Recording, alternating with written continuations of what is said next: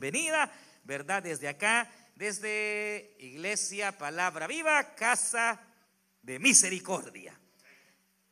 Como decía mi hermano Dagoberto, pues realmente eh, dentro de todas eh, las medidas que hay, pues eh, que los gobiernos, incluso pues sobre todo la, la CDC de acá de este país ha establecido, la más difícil es no poder abrazarlo. No poder a veces dar ese estrecho, hermanos, de, mano, ese abrazo, ese amor fraternal, por cuidado, ¿no? Pero eh, esperamos que ya esto vaya pasando y que el Señor nos vaya permitiendo, ¿no? El, poder eh, ya disfrutar de ese calor entre hermanos.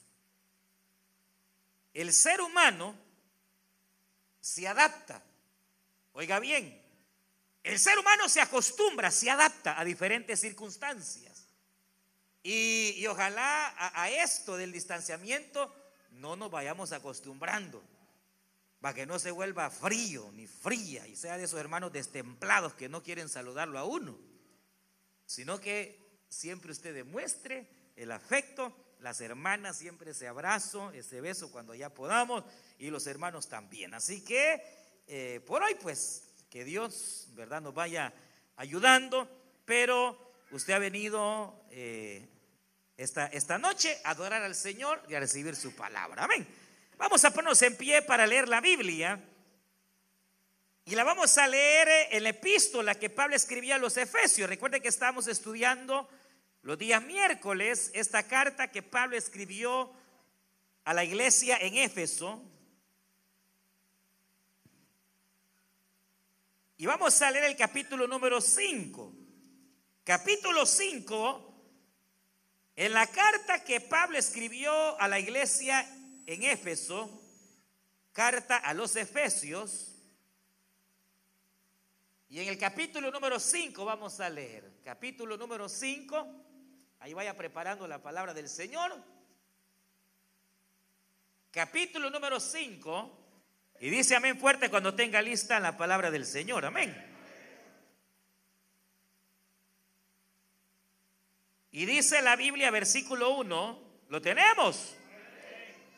Dice, sed pues imitadores de Dios como hijos amados.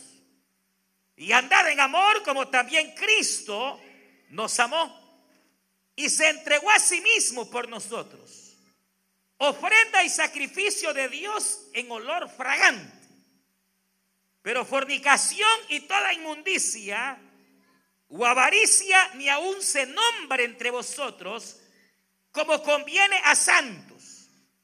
Ni palabras deshonestas, ni necedades, ni truanerías que no convienen, sino antes viene acciones de gracias, porque sabéis esto, que ningún fornicario o inmundo o avaro, que es idolatría, tiene herencia en el reino de Cristo y de Dios.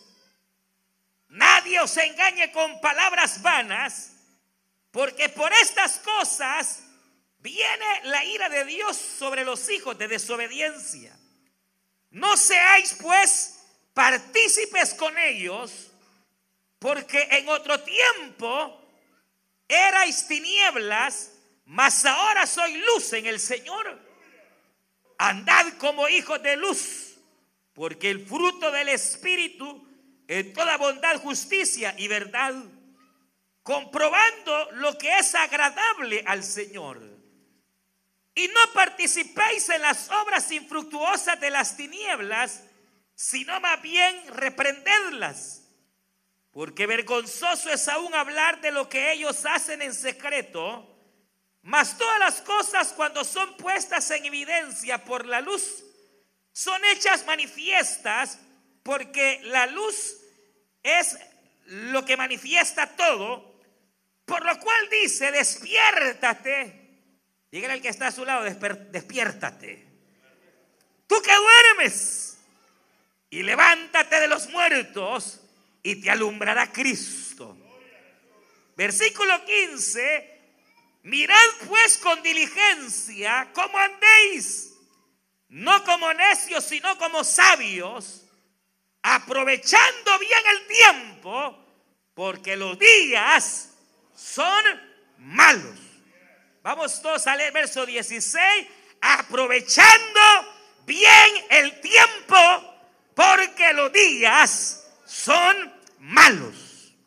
Y bien malos que están. ¿Cómo está usando su tiempo? Vamos a orar. Cierre sus ojos y oramos. Y le decimos al Señor en esta hermosa noche, Padre nuestro que estás en los cielos, te damos gracias. Porque tú nos permites venir delante de tu presencia. Cada vida, Señor. Cada creyente, cada amigo. Y nos permites recibir tu palabra. Queremos rogarte, Señor, que en esta hora tú nos hables a nuestra vida. Que así como nos has permitido alabar tu nombre y glorificarte, tú puedas también, Señor, traer luz a nuestras almas a través de tu palabra santa. Padre, que tu palabra no vuelva vacía, sino que haga una grande obra en el corazón de cada persona. Restaura, salva, sana, fortalece al débil, Señor. Y cada petición la traemos delante de ti, oh Dios bendito. Señor, a ti daremos siempre honor, gloria y alabanza. Y háblanos y bendícenos con tu palabra. Pedimos, Señor, por bebita, Padre, por sanidad, que tú le sanes Toda dolencia que tenga, Señor, la reprendemos en esta hora. En el nombre de Jesús de Nazaret. Y ponemos la vida de Elías, quien este día cumple años, Señor. Que tú le bendigas y derrames toda bendición sobre su alma, su vida y su corazón. En el nombre de Cristo Jesús, gracias. Amén, Señor. Y amén, gloria a Dios. Gloria al Señor. Aleluya. Quizás hermanas y hermanos y amigos, gracias, pueden sentarse. Mire que tenemos casa llena, conforme las medidas nos permiten, ¿no? Pero, pero qué bueno, felicitamos a la zona número 4. Y los días miércoles, antes de esta cuestión, estudiábamos eh, el libro y la carta que el apóstol San Pablo escribió a la iglesia en Éfeso, y aún dentro de pues, las, en los cultos virtuales, si usted estuvo más o menos eh, conectado, eh, habrá recordado o sabe que seguimos en parte estudiando esta carta, esta epístola, que lleva como finalidad el enfocar hacia lo que es la unidad, ese es el deseo o el centro de la epístola, a que la iglesia viva unida, a que la familia viva unida, a que el matrimonio básicamente realmente llegue a, vivir en esa, en esa unidad. Y hemos venido hablando de ciertos aspectos que obviamente llevan a esa unidad, eh, porque no es fácil, ¿no? El, el tratar de vivir en unidad como Dios quiere, no es fácil. Eh, cuesta a veces en el matrimonio, cuesta a veces en la iglesia, porque usted como persona, usted como ser humano, yo como ser humano, tenemos la tendencia a ser egoístas, a creer que cada quien tiene la razón.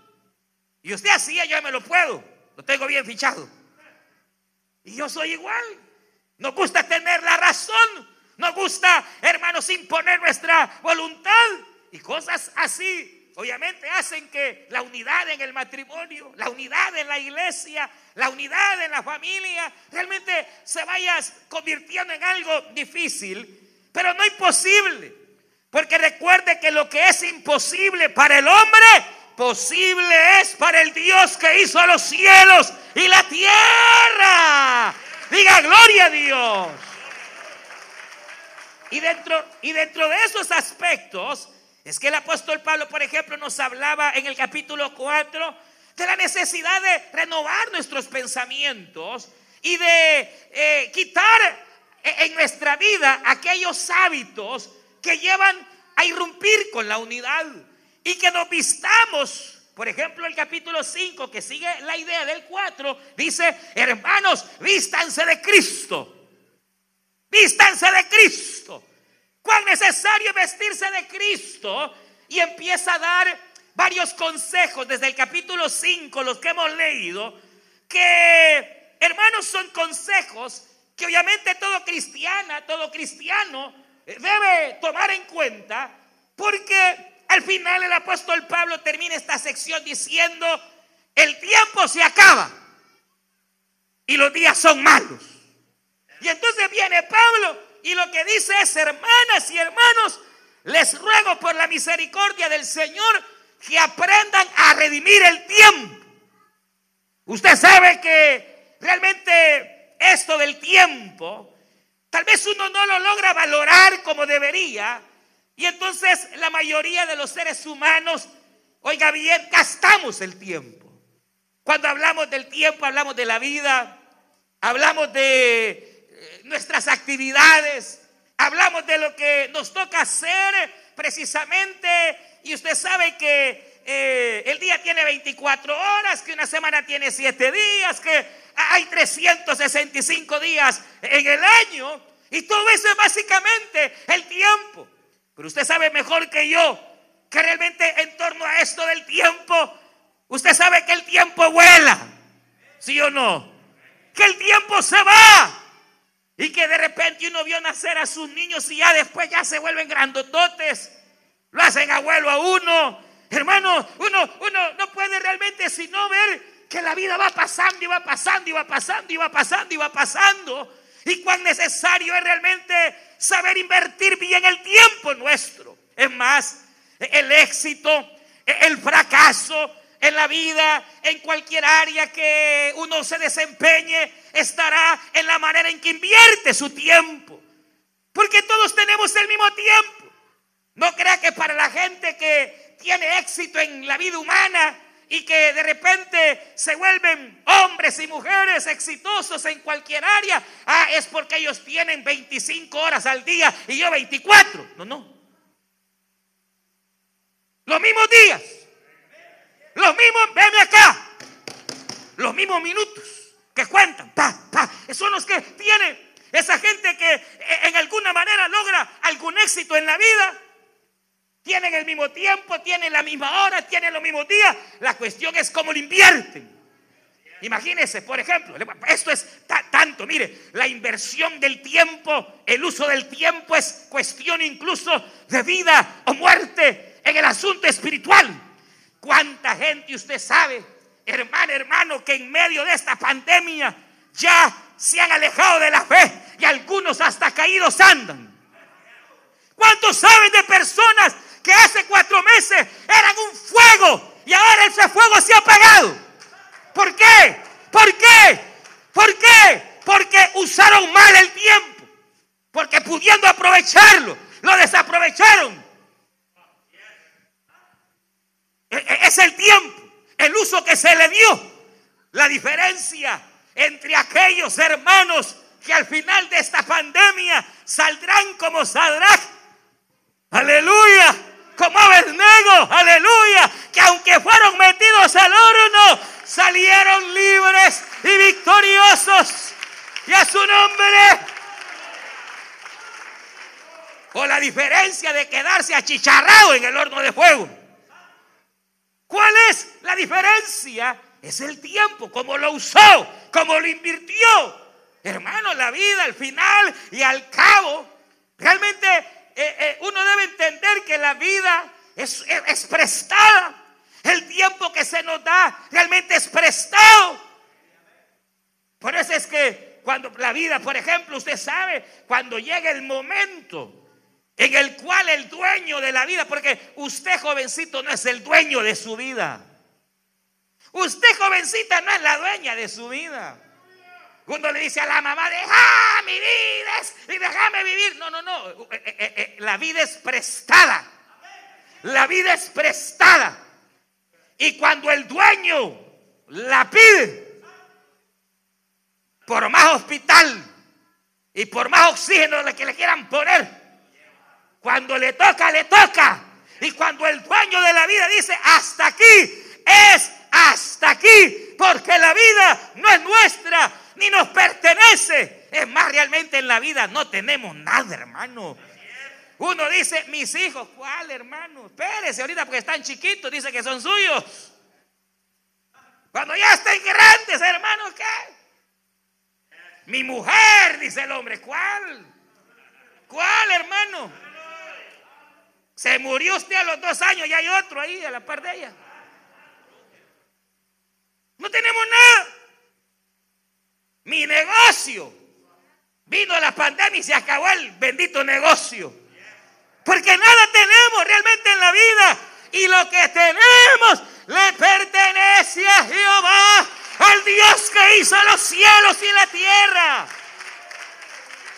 Pero el punto es, hermano, que si uno no ve con la, con la óptica, con la perspectiva divina, de repente viene la vida, viene el tiempo y se va. Y uno no logró, no alcanzó realmente eh, eh, eh, el, que el éxito de la vida tanto es secular. Pero al fin y al cabo lo secular va y viene. Pero lo importante es la vida cristiana, la vida, hermano, de la fe. Y la cuestión es que cuando Pablo dice acá, le está hablando a una iglesia que está enfrentando días malos.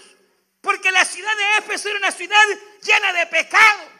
Una ciudad donde abundaba, hermanos, la inmoralidad, abundaba la idolatría, la diosa Diana. Y de repente no faltaba más de algún hermanito que en lugar de ir a la iglesia se iba a meter al templo de la Diana.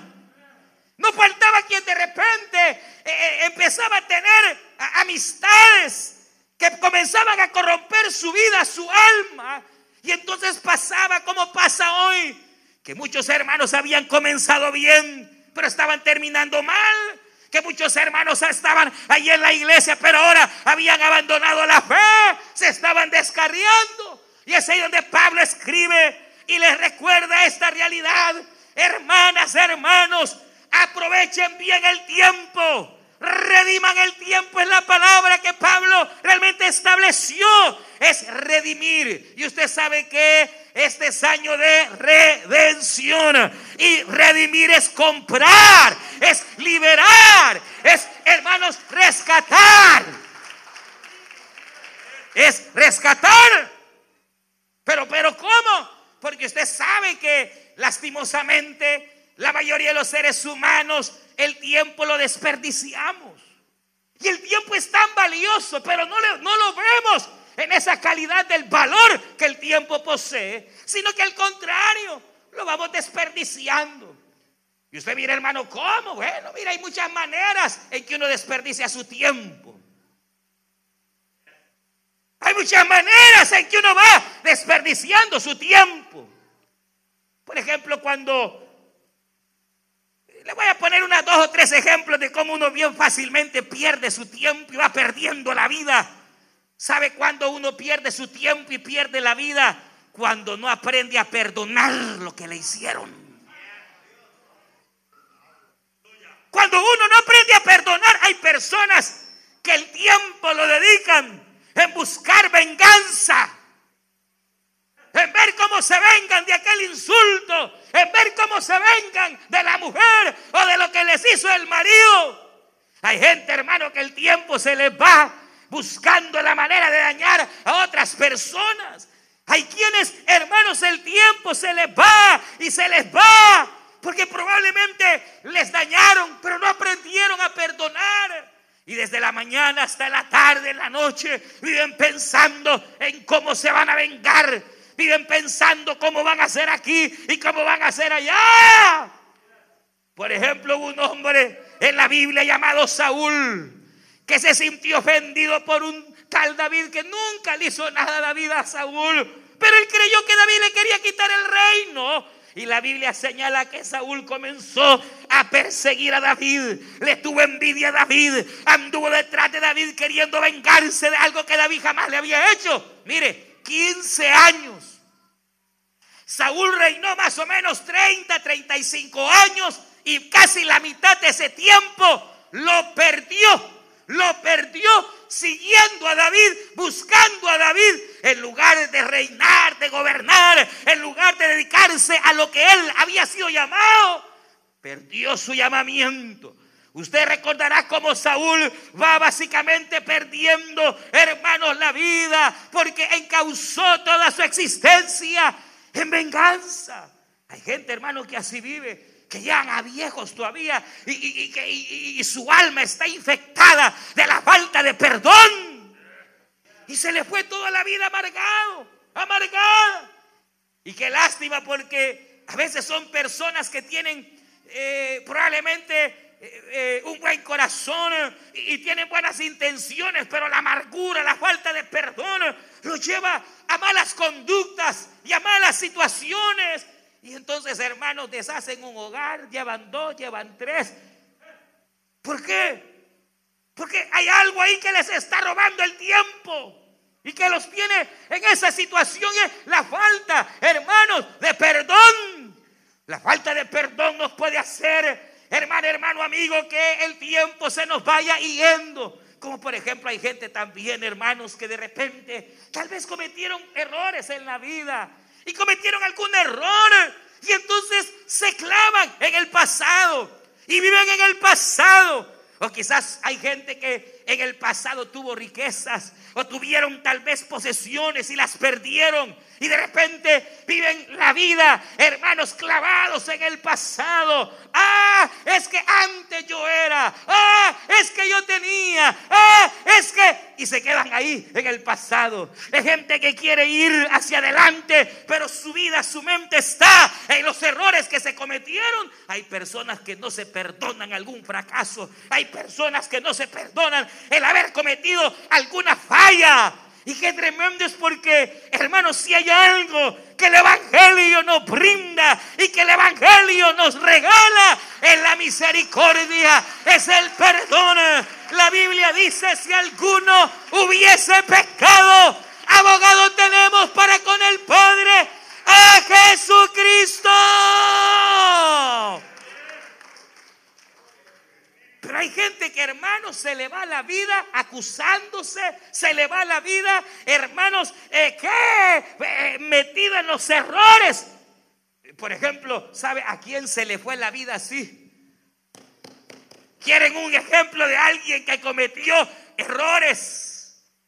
Y que por haber cometido errores tuvo sus consecuencias, porque cuando fallamos y pecamos, tendremos graves consecuencias. Pero en medio de las consecuencias, recuerde que hay un Dios misericordioso que siempre, hermano, ha de perdonar cuando usted y yo nos arrepentimos de nuestros pecados. Pero se acuerdan de un talot que fracasó y fracasó y desgastó su vida siendo, hermanos, el sobrino del elegido, de, de Abraham, siendo Lot bendecido empezó a perder el tiempo porque puso la mirada en las cosas materiales. Y hay gente así, que toda su vida es lo material, lo material, lo material. Su Dios es el mamón. Y creen que invierten bien su tiempo. Y es cierto que hay que trabajar porque no hay que ser haraganes, hermano. Es cierto que hay que trabajar pero hay personas que se les va la vida, se les va el tiempo y la vida en únicamente las cosas materiales. Querer más y más y más y más. La Biblia dice que Lot puso la mirada en las cosas terrenales y que cuando eh, Abraham le dice, mira, ¿qué escoges? Lot vio la llanura, hermano del Jordán vio las luces de Virginia, aleluya. Y dijo, allá hay plata, allá hay dólares. Pero también estaba Sodoma y Gomorra, hermanos, que era la ciudad pecadora. Y Lot, hermano, comete la falla de irse y usted sabe, poco a poco Lot fue allegándose a la ciudad de Gomorra y Sodoma. Y cuando menos sintió ya era bien conocido entre la gente. Pero Dios envió juicio sobre Sodoma y Gomorra, hermano.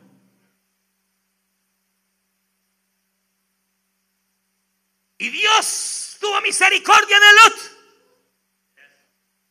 Y lo saca de Sodoma y Gomorra. Pero la Biblia enseña que Lot va y al huir se metió en una cueva, la cueva de Soar. ¿Y saben qué pasó? ¿Saben qué pasó? Nunca salió de esa cueva. Y a partir de ahí no se sabe nada de Lot. No se sabe qué pasó. Porque sabe cómo es el diablo fregado. Lo mete a uno en la trampa, lo hace pecar y después le dice, ¿para qué vas a ir a la iglesia? Mira lo que van a decir los hermanos, mira lo que van a decir las hermanas. Y Lot empezó a oír la voz del diablo y dijo, qué, qué pena, qué vergüenza, hasta dónde llegué. Casi me chamusco, casi me quedo en el rapto. Así que ya no me congrego. Esto que he hecho no tiene, no tiene perdón. Pues sí tenía perdón de Dios porque Dios le estaba dando una segunda oportunidad. Hermana, hermano, es cierto que a veces hemos sido personas que hemos malgastado el tiempo. Es cierto que no hay ninguna manera de retroceder el tiempo. Es cierto que no hay manera de hacer que las cosas que hicimos mal podamos hacerlas retroceder el tiempo. No se puede. Pero hay algo que sí se puede hacer y es lo que Pablo dice es redimir el tiempo, redimir el tiempo, redimir el tiempo. ¿Y qué es redimir el tiempo? Es cuando tú has fallado y has malgastado el tiempo en los vicios y has malgastado el tiempo en las cosas vanas. Pero Dios te da una segunda oportunidad y te dice, yo te perdono, yo te levanto, yo te restauro. Y entonces tú lo que haces, número uno, aleluya, es no volver a cometer los mismos errores. Cuando tú ves que Dios te da una oportunidad, la regaste, fallaste, pero Dios no te ha matado. Y todavía te tiene con vida y respiras. Es Dios quien te está diciendo, yo quiero darte una oportunidad más. Mi misericordia no se ha cortado para contigo. Mi misericordia, varón, es grande para contigo. Porque si usted aún respira en este día, señorita joven, es porque Dios te dice, quizás te has portado mal como hija, has sido rebelde con tu padre, pero que si ahora tú estás respirando, es porque Dios te quiere dar una segunda oportunidad, una segunda oportunidad.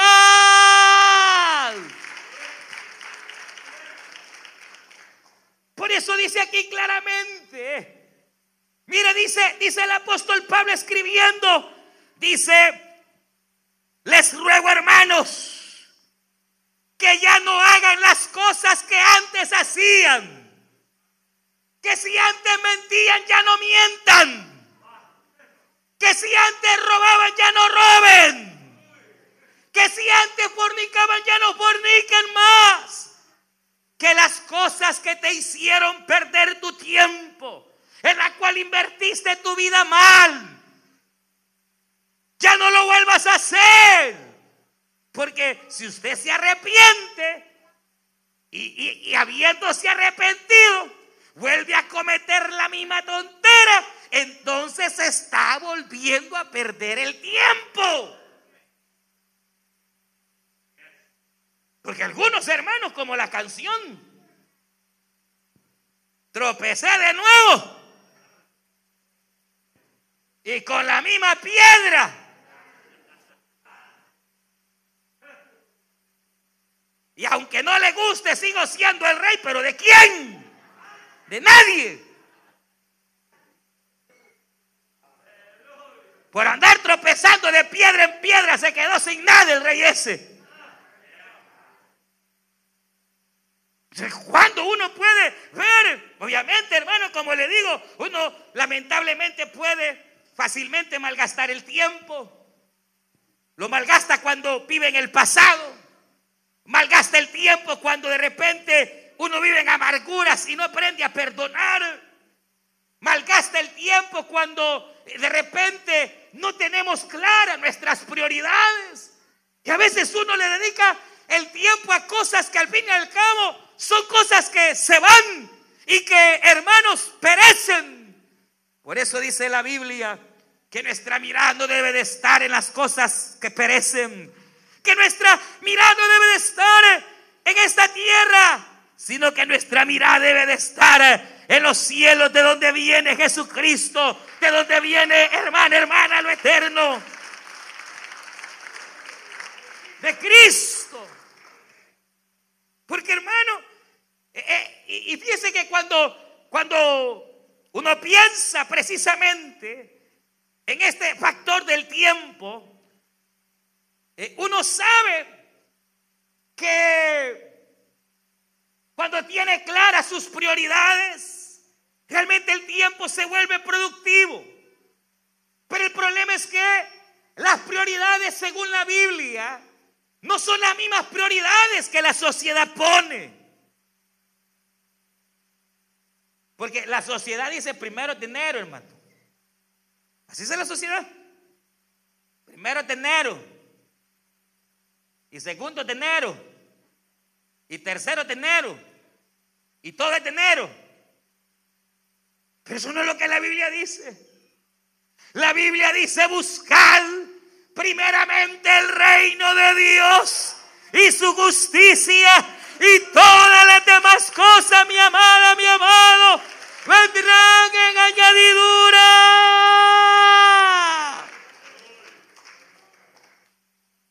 Pero uno pierde su tiempo. Por ejemplo, eh, hermano, hermano, cuando no solo pierde sus prioridades, de lo cual voy a hablar ahorita mismo, pero también cuando de repente por el hecho de no tener claras esas prioridades, comienza a vivir en ansiedades, comienza a vivir bajo temores y preocupaciones. Fíjese hermano que invertir el tiempo en andar preocupado, eso es malgastar el tiempo que Dios da.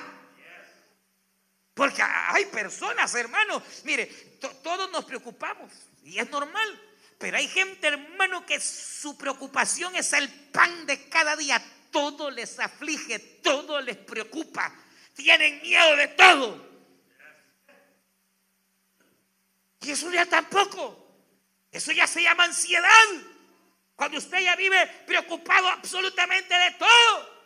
Y todo le preocupa. Le preocupa a la niña, le preocupa el niño, le preocupa el trabajo, le preocupa todo. Le preocupa el afán de mañana. Cristo lo dijo no viváis afanados por el día de mañana, sino que dejad que cada día traiga su propio afán, dijo Cristo. Y es más, vivir afanado y vivir turbado es pecado delante de Dios, hermano. Debemos aprender a priorizar. Nos pasa como Marta, que llega Cristo a su casa y Jesús está predicando la palabra viva del Señor, aleluya. Y Marta, hermano, allá andaba que con la escoba para aquí, que con la aspiradora por allá. Allá andaba que no soltaba el celular, la Marta.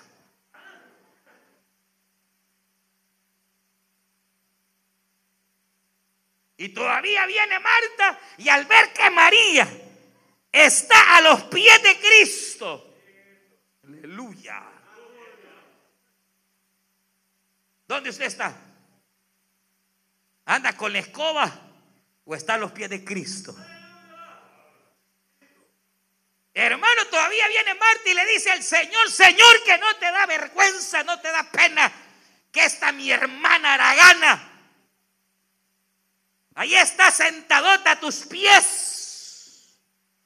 Y yo aquí ando limpiando, arreglando. Y entonces le dice el Señor, Marta, Marta, Martos y Martos y Martas, afanados y turbados. afanados y turbados. ¿Por qué aquí? Yo sé que todo es importante.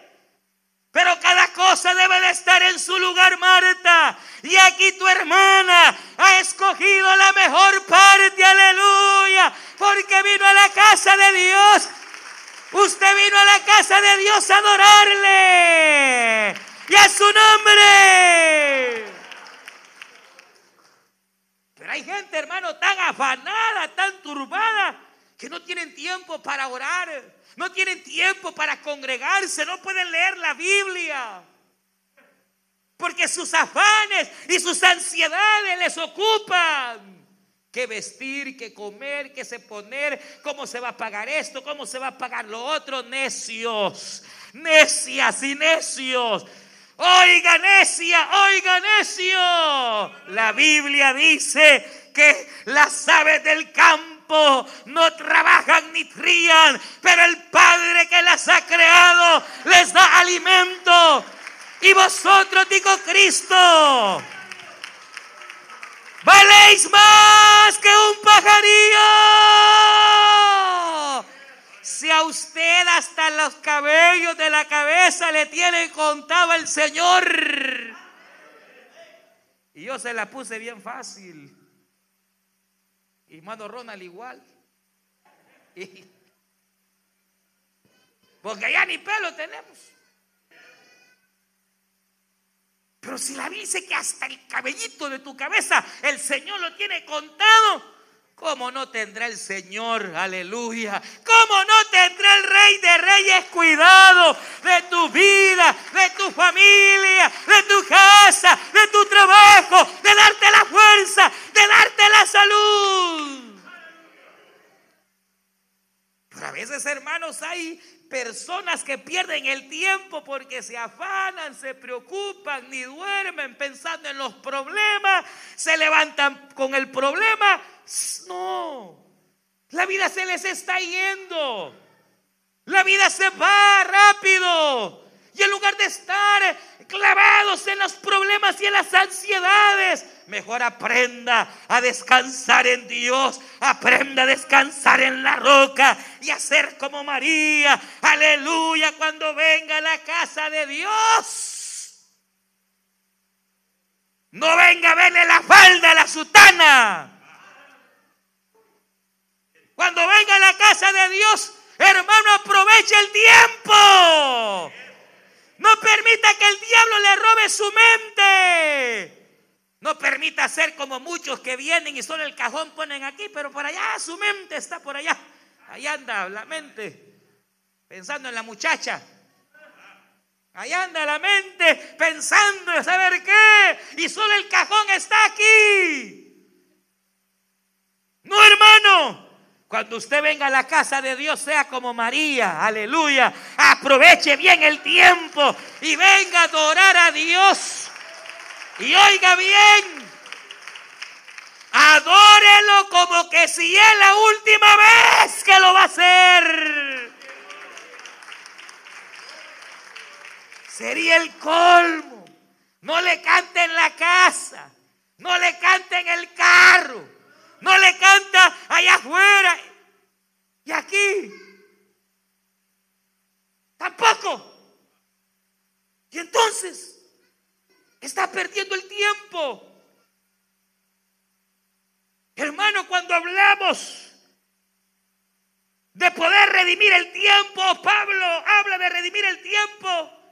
Lo primero que debemos hacer realmente sería en este caso, quizás observar hacer una mirada retrospectiva a nuestra vida y ver qué tan bien o qué tan mal estamos invirtiendo el tiempo.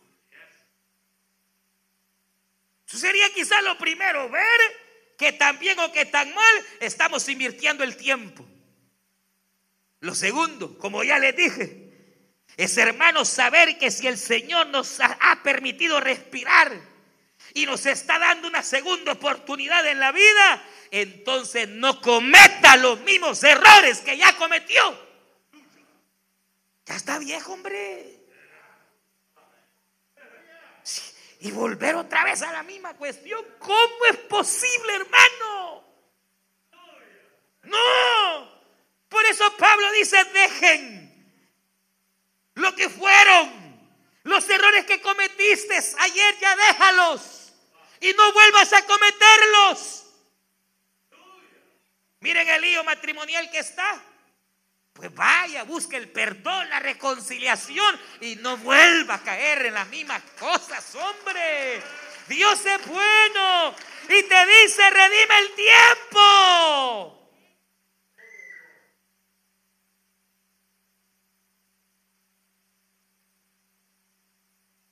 Inviértalo. ¿Y cómo se puede realmente en este caso? Invertir el tiempo es a través de entender cuáles son las prioridades de la vida. ¿Usted sabe cuáles son las prioridades? ¿Cuál es la prioridad número uno para el ser humano? ¿Quién es primero? La mujer. El marido. Los hijos. ¿Quién es primero? ¿Quién es primero? Cuando llegó aquel hombre y le dijo, Señor, ¿cómo puedo ser salvo? Cumple el primer mandamiento, ¿lo sabes? Amar a Dios sobre todas las cosas. Ese es el primer mandamiento. Oye Israel, ama a tu Dios sobre todas las cosas. Y cuando usted entiende, óigame arriba que abajo, que la prioridad número uno es Dios. ¿Y qué significa que Dios sea mi prioridad? Que yo tengo comunión con Él, que tengo una relación con Él. Que antes de saludar a mi esposa lo he saludado a Él. Que antes de saludar a, mi, a, mis hijos lo he saludado a Él. Pero muchos de nosotros ni de orar nos acordamos, hermano.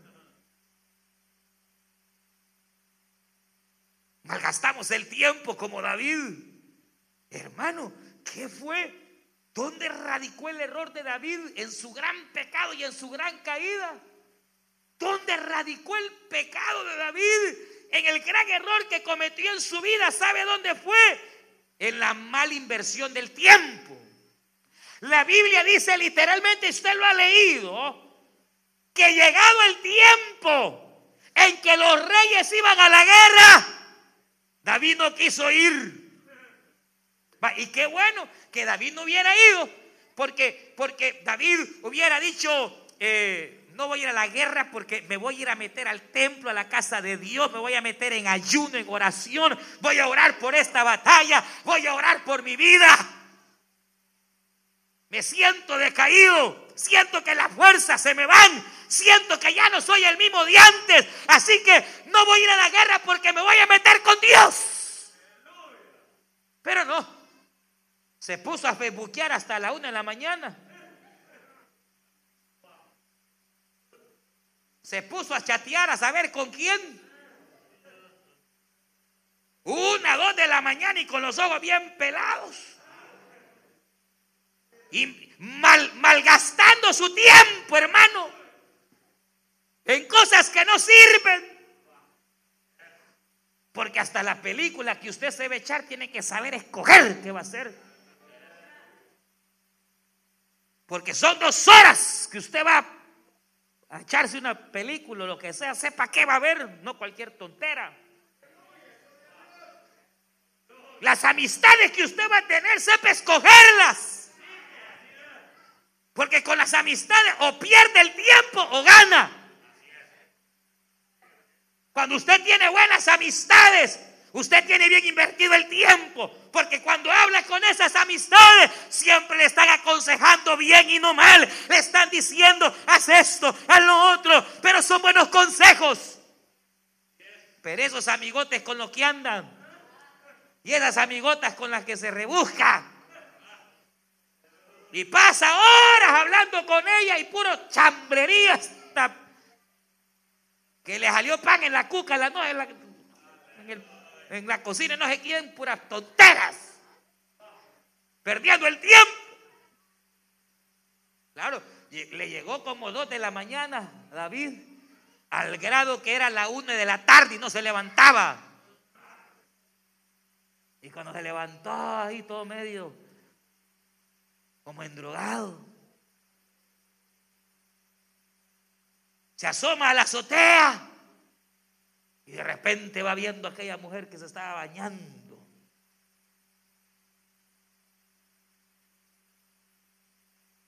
Claro, la mujer se estaba bañando porque el lugar donde estaba, obviamente no es que estaba bañando públicamente, pero como David estaba en el palacio, David sí podía verla. Y usted sabe, David, como no tenía nada que hacer, no solo la vio, porque el pecado no estuvo en verla, de repente le apareció la mujer desnuda ahí. ¿Qué tenía que hacer David? Apartar su mirada. Irse a la guerra. Irse a hacer algo productivo. Pero no. Se quedó con los ojos bien pelados viéndola. Y empezó a desearla en su corazón. Y empezó a codiciarla en su corazón. Y no solo le bastó codiciarla, sino que preguntó quién es. Y le dijeron, es Betsabe, traigan a nombre casada. No importa. Como ya no les importa, ¿verdad? ¿Qué llevó a David a un estado de depravación, de degradación, al dulce cantor de Israel? El mal uso del tiempo. Porque hay que saber que hay tiempo para todo, mi hermano, mi hermana. Pero debes saber que primero es Dios y tu comunión con Dios y tu relación con Dios. Y segundo, debes aprender a invertir tu vida en tu familia, hermano. En tu familia, en tus hijos, en tu esposa pues yo me acuerdo hermanos que pasan horas hablando con otra mujer. Y, no tal vez mal, sino porque tal vez el líder o qué sé yo, una hermana con problemas, pero con la esposa de él no habla. Hay hombres tan tremendos, hermanos, que con otras hermanas bien atentos y con la de ellos. Apúrate, te dejo. Y ahora. Y la pobre mujer ahí va que ni aguanta con un cipote con otro y pero aquí no hay, hermano, aquí no, aquí no.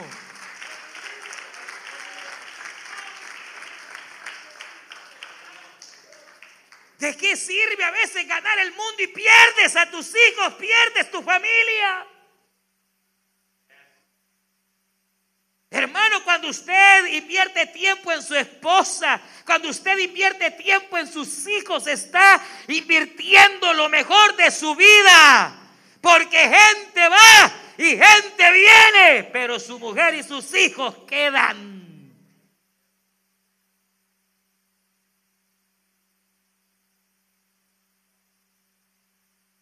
No es pérdida de tiempo, hermano.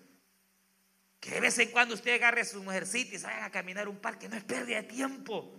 Es parte de la vida y es algo que Dios lo va a ver con valor. Ahora, Cuestión es que ande toda la vida desde la mañana hasta en la tarde en el mall con ella. Está fregado entonces. Como dice el proverbio, Aragán, un poquito de dormitar, agachar la cabeza, cuando sienta vendrá la calamidad encima. Que usted invierta su tiempo y se lleva a sus niños a un parque, eso no es pecado. Porque de repente se siente en la casa y les enseña la palabra de Dios, porque qué bonito predica usted, yo lo he oído. Pero ¿y a sus hijos cuánto les ha predicado? Y no me importa si no vuelve a venir. Pero aquí siempre vamos a predicar la palabra viva del Señor, hermano. Dios siempre traerá su palabra. Es más, es más, es más. Oiga lo que le voy a decir. Hay personas que probablemente, quizás eh, venimos al Evangelio ya adultos, ya bien señores. Y de repente pues no fuimos buenos padres o buenas madres. De repente Dios hoy te da la oportunidad de ser padre. No cometas los mismos errores que cometiste antes. Haz como Elí, que dice la Biblia que Elí por la obra, fíjese, Elí cometió un error porque él priorizó y puso primero el tabernáculo. Y todo era el tabernáculo. Ni oraba ya. Y ni a sus hijos les predicaba por estar cuidando el tabernáculo. Cuando los hijos fueron grandes, ninguno quería saber de Dios. Y eran picarazos. Usted conoce perfectamente la historia.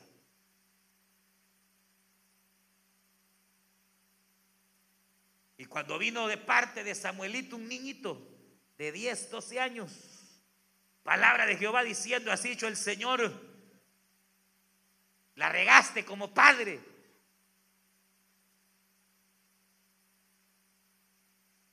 Él entendió. Pero ¿saben qué hizo? Elí, ¿saben qué hizo? Agarró a Samuelito como su hijo y lo que no había hecho con sus hijos, viejos, grandes, lo hizo con aquel niño. Y la Biblia dice, y Samuel crecía y ministraba a Jehová en presencia de él y no dejaba caer ninguna palabra de Jehová. Pero yo le pregunto, ¿de dónde venía la palabra de Jehová? Venía de Elí, quien agarró a aquel niñito y dijo, no voy a cometer el mismo error. ¿Y saben qué sucedió? De Samuel salió el gran profeta de Jehová, porque Elí redimió redimió, redimió, redimió. Primero es Dios, segundo la familia, de ahí el trabajo, de ahí la obra del Señor y lo que hay que hacer para hacer la obra de Dios.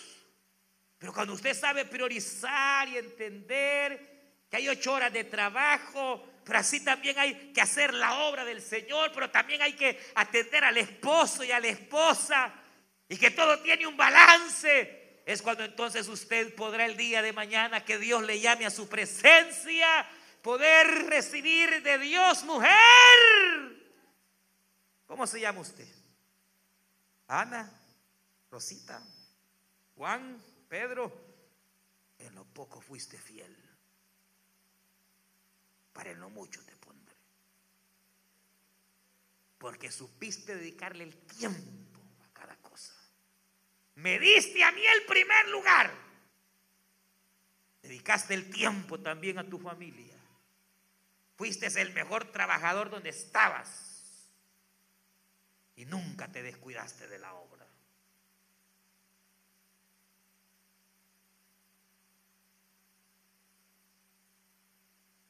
Vamos a orar, hermano.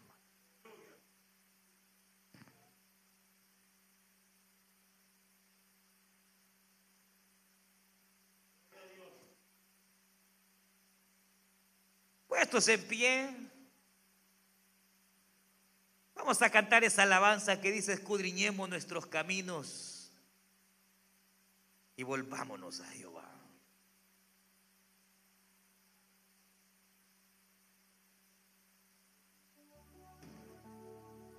Un día daremos a Dios cuentas.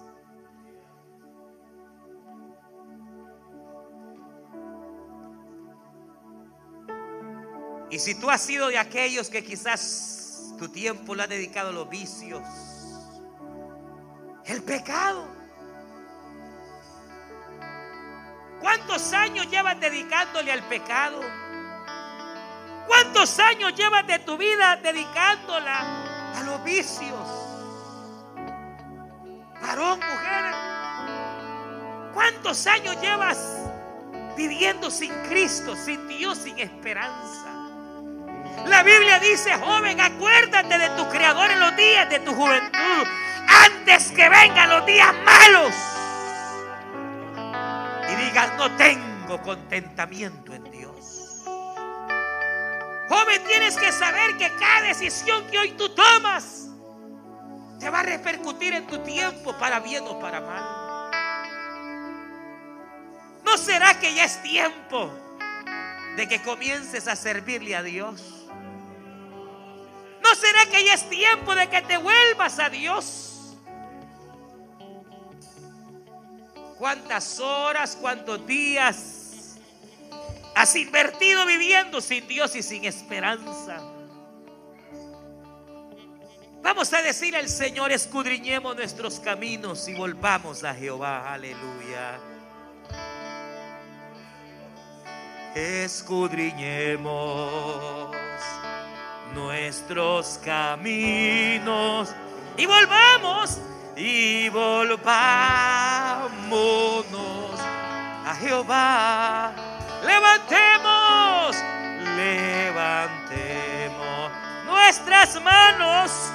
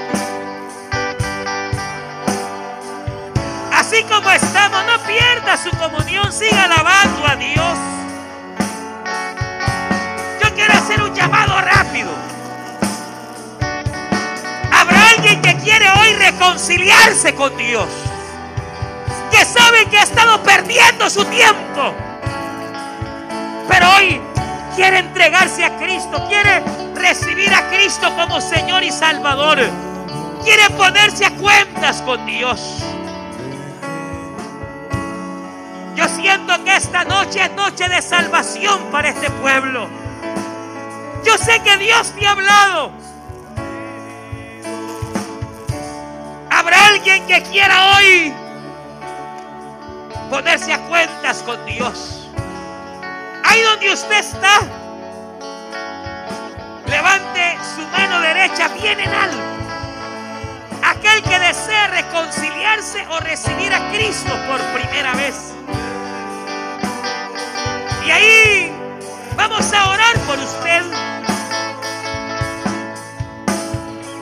Sé que el Señor te ha hablado en esta hora.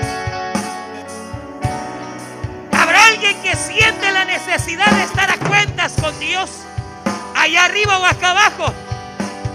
Yo le invito a que levante su mano. Sabe que Dios le habló esta noche y sabe que necesita estar a cuenta. Todo el pueblo orando, orando, hermanos, todos orando. Todos orando, hermanos. ¿Habrá alguien esta noche? Hay cuatro personas que Dios está tocando esta noche. Hay cuatro personas que el Espíritu Santo está tocando. Y que quiere redimir en esta tarde. Quiere comprarte en esta tarde. Yo te invito a que te pongas a cuentas con Dios. Ahí donde tú estás, levanta tu mano bien en alto. Vamos a orar por ti. Tu mano derecha. Vamos a orar por ti. Yo sé que hay cuatro personas. Vamos a orar. Sé que hay cuatro personas que el Señor está tocando en esta noche. Sé que el Espíritu Santo te está tocando. Allá arriba, acá abajo. Sé que Dios te habló en esta hora. Yo voy a finalizar. Pero sé que hay cuatro personas que sienten la necesidad de estar a cuentas con Dios. La Biblia dice, venid y estemos a cuentas. Y si tus pecados fuesen rojos como la grana, serán emblanquecidos como la nieve. Ahí donde tú estás, quieres y sabes que necesitas. El Espíritu Santo te está tocando.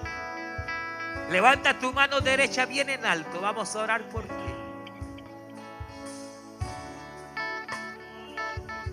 Ahí hay una joven. No sé si podemos orar por ella. ¿Habrá alguien más con sus ojos cerrados? Hay tres personas más. Hay tres personas más que el Señor está tocando. Su mano derecha viene en alto. Y allá vamos a llegar a, orar por usted si usted así lo quiere. Si no, desde aquí oramos. Pero hay tres personas más que saben que necesitan decirle, Señor, yo quiero estar a cuentas contigo. Personas más.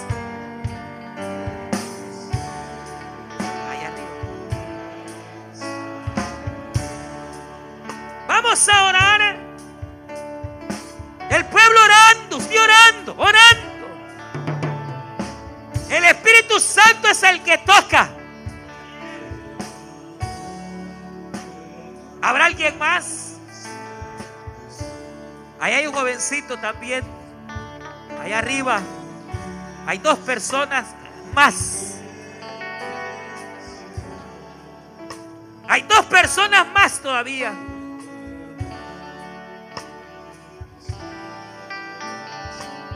Con su mano derecha bien en alto vamos a orar por usted. Bien en alto. Todavía sé que hay dos personas que Dios está tocando. Vamos a orar por usted.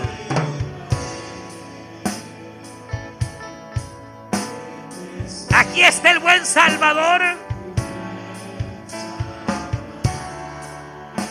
Vamos a orar por usted.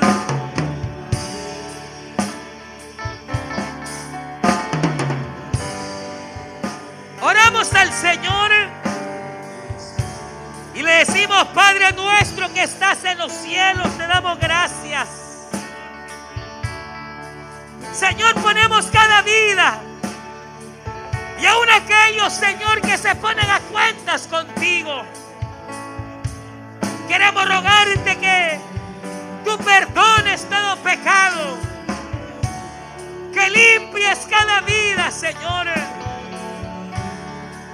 En el nombre de Cristo Jesús de Nazaret. Donde usted está, dígale, Padre, yo reconozco que te he fallado. Reconozco que no he usado bien el tiempo. Pero hoy te pido perdón. Tu palabra dice que en ti tengo abogado que perdona todo pecado. Señor, perdóname. Límpiame. Yo te abro mi corazón, Señor. Yo te recibo como Señor y Salvador de mi vida. Lávame con tu sangre, Jesús amado. Te entrego mi vida. Dígale, te entrego mi corazón. Y ayúdame de aquí en adelante a redimir el tiempo, Señor. A no perder más el tiempo, sino aprovecharlo. En el nombre de Jesús de Nazaret, por quien te damos gracias, Señor. Bendice cada vida aquí presente. Gracias por tu palabra. En el nombre maravilloso de Cristo, bendice a tu pueblo. Llévanos en tu paz y en tu gozo. En el nombre de Jesús. Gracias Cristo. Gracias Espíritu Santo. Amén Señor y amén. Gloria a Dios. Diga gloria a Dios. Gloria al Señor. Solamente hermanos, dos anuncios rápidos. Primero, si Dios permite, el próximo miércoles tendremos servicio de Santa Cena. Así que habrá victoria en Cristo Jesús. Eh, Dios va a estar sanando, el Señor va a estar haciendo algo especial. Si el Señor así lo permite, pues Santa Cena. Segundo, hermano, la guía, este, eh, ya se las hayan prometido. Bueno, mi hermano Pastor Salvador, Salvador se las había prometido, pero fíjense que se vendieron ayer con las de la Sony y se fueron todas. Así que yo no pude sacar hoy. Pero sí les prometo que para el próximo miércoles van a estar listas. Así que perdonen, es mi culpa porque no tuve lugarcito de poder sacarlas. Así que se les va a mandar a los líderes solamente la hoja de la primera tema. Pero ya para el miércoles ya van a estar listas si el Señor así lo permite. Y este sábado, hermanos, tenemos culto de ayuno de mujeres. Así que va a ser virtual. Les invitamos a que si usted quiere ayunar y tiene el tiempo, conéctese a miesperancia.com o a la página en el Facebook y desde las 10 eh, de la mañana se estará ahí en un culto muy especial para todas las hermanas y los hermanos también que quieran estar ayunando. Dios les bendiga, Dios les guarde y el pueblo del Señor dice, váyase en paz, váyase tranquilo hermano, en el nombre maravilloso de Cristo Jesús de Nazaret.